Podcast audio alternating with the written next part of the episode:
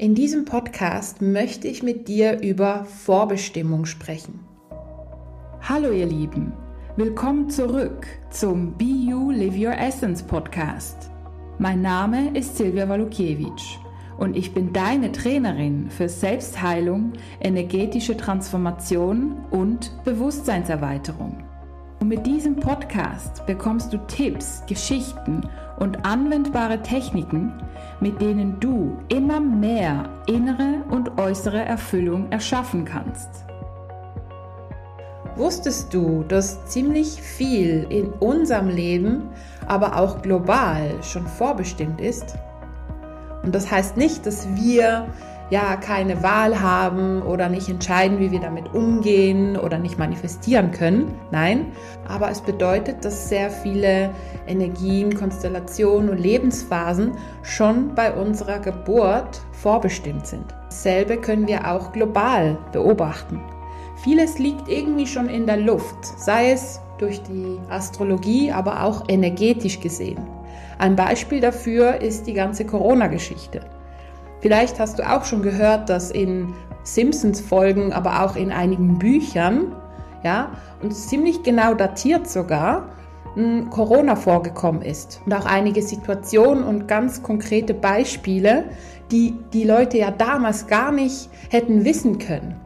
Und ja, irgendwie, wenn man dann diese Folgen guckt und sich an die Corona-Zeit erinnert, denkt man, ja, genau so war das. Woher sollen die Menschen das wissen? Und eine der Antworten ist, dass es wirklich auch energetisch schon im Feld ist, sei es eben durch die Astrologie, durch den Maya-Kalender beispielsweise, aber grundsätzlich einfach energetisch. Und diese Menschen nehmen das einfach wahr. Was auch sehr spannend ist, ein sehr, sehr guter Freund von mir, der träumt Dinge im Voraus. Also der hat beispielsweise im Jahr 2000 geträumt und er nimmt das immer per Audio auf. Also man sieht wirklich das Datum. Damals kannte ich ihn noch gar nicht.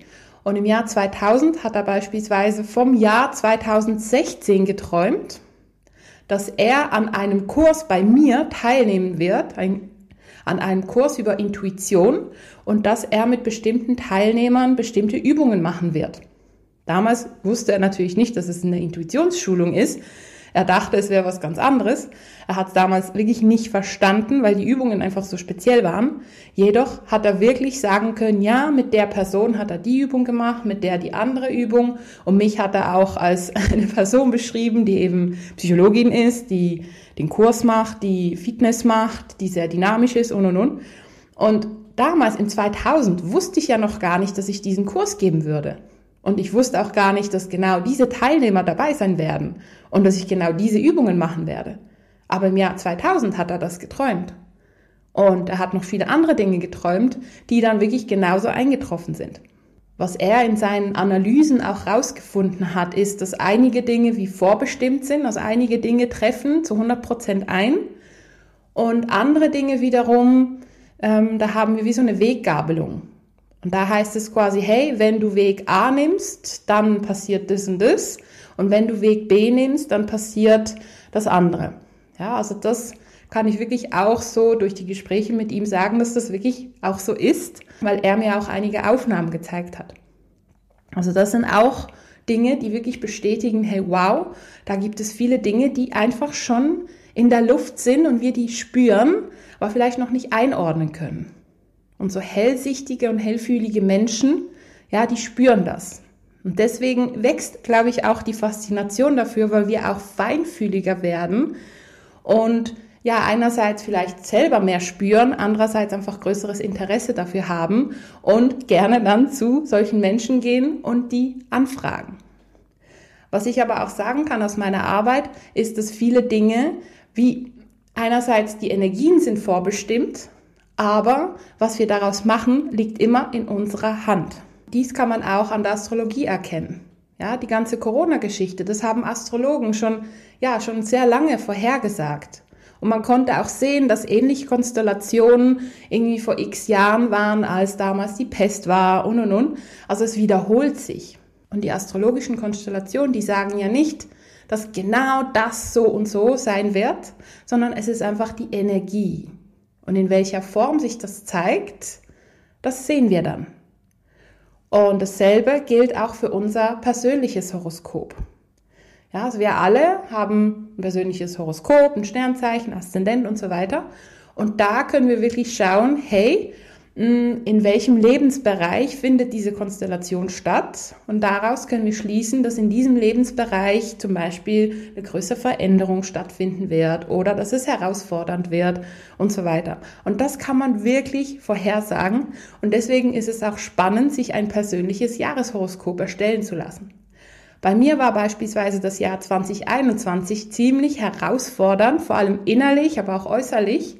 Und erst Ende 2021 habe ich mir ein Horoskop erstellen lassen und dann sagte die Astrologin, ja natürlich war das ein anstrengendes Jahr. Du hattest die Konstellation mit Chiron, mit Saturn und und und. Und die wird jetzt im Januar 2022 vorbei sein. Und das war tatsächlich so.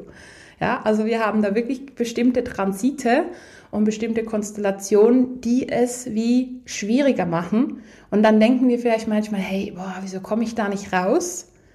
Und manchmal lohnt es sich aber, da mal nachzugucken, was die Astrologie dazu sagt. Ein anderer sehr, sehr spannender Aspekt ist der Maya-Kalender.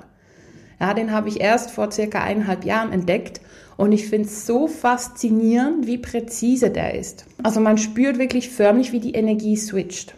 Ja, im Maya-Kalender haben wir auch so ein persönliches Maya-Horoskop und natürlich auch die globalen Wellen. Mit den globalen Wellen beschäftige ich mich auch schon eine Zeit lang und ich beobachte immer so, wie die Energien sich verändern. Und ohne dass ich was sage, höre ich von den Menschen, boah, heute habe ich schlecht geschlafen und boah, seit gestern fühle ich mich so und so. Und ich so, ja, genau, die neue Welle hat angefangen. Also es spüren wirklich auch sehr, sehr viele Menschen die Wechsel und können es nicht zuordnen. Und meiner Meinung nach hilft es, wenn wir das wie zuordnen können. So, aha, ja, jetzt ist die Phase der roten Schlange oder jetzt ist die Welle des weißen Spiegels und und und. Und da können wir wirklich merken, hey, ja, wir fühlen uns eher so und so. Und da wäre die Zeit beispielsweise besser, um ja, viele Dinge zu erledigen, um äh, Projekte zu starten und und und. Und in zwei Wochen ist eher die Zeit, um zum Beispiel Dinge abzuschließen. Und wenn wir das wissen, gehen wir so mehr mit dem Flow. Vergleichbar mit den Jahreszeiten, ja. Und das ganz Spannende ist wirklich auch das Geburts-Maya-Horoskop.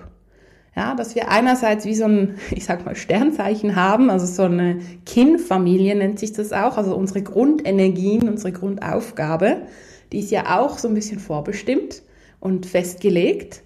Und dann natürlich die Lebensphasen. Laut dem Maya-Kalender, laut dem Maya-Horoskop ist es so, dass wir immer Lebensphasen über 13 Jahre haben. Also wir haben 13 Jahre, sind wir in der blauen Welle, 13 Jahre in der gelben, 13 in der roten und 13 in der weißen. Und je nachdem, wann wir geboren wurden, wenn wir zum Beispiel ähm, im fünften Jahr der roten Welle geboren wurden, haben wir noch acht Jahre, bis wir dann in die weiße kommen, zum Beispiel. Ja, und wir spüren wirklich den Switch. Bei mir war es zum Beispiel so, ich bin am ersten Tag der blauen Welle geboren worden im Zeichen des blauen Adlers. Bis zu meinem 13. Geburtstag war ich in der blauen Welle. Und ab dem 13. war ich in der gelben Welle. Ja, ab dem 13. Lebensjahr. Und das 13. Lebensjahr war eigentlich das schlimmste Lebensjahr ever. Und das Spannende ist, dass die gelbe Welle wirklich so die herausforderndste ist. Und tatsächlich beim Rückblick habe ich erkannt, dass diese 13 Jahre wirklich sehr, sehr herausfordernd waren. Ich hatte meinen Burnout, ich hatte die Depression, die ganzen Traumata geschahen da, die ganzen emotionalen Konflikte und und und. Und als ich dann meinen 26. Geburtstag feierte, habe ich gerade mein Studium abgeschlossen, habe schon eine Coaching-Ausbildung gehabt und ein halbes Jahr später habe ich mich selbstständig gemacht. Da war ich in der roten Welle. Und seitdem war es wirklich leichter. Und nun, bei meinem 39. Geburtstag, komme ich in die weiße Welle. Und ich bin schon ganz gespannt, wie sich die Energie verändert. Und das beobachte ich nicht nur bei mir. Natürlich habe ich dann für alle meine Freunde und Familienmitglieder Horoskope erstellt, um einfach mal zu schauen, hey, in welcher Maya-Welle sind sie gerade, in welcher Farbe und welche Sternzeichen oder Maya-Sternzeichen, ich nenne es mal so, haben sie. Beispielsweise eine sehr gute Freundin von mir hat circa zwei Monate, bevor sie in die gelbe, also in die herausforderndste Welle gekommen ist, wurde sie sehr krank. Und Krankheit ist ihr Lebensthema. Und nun ist sie, glaube ich, schon im zweiten und im dritten Jahr dieser Welle und ist immer noch krank und hat so ein bisschen damit zu kämpfen und hat sehr viel aufzuarbeiten. Ja, eine andere Freundin von mir, die ist jetzt nun am Ende der gelben Welle und wirklich die letzten ja, 12, 11, 12 Jahre waren sehr herausfordernd.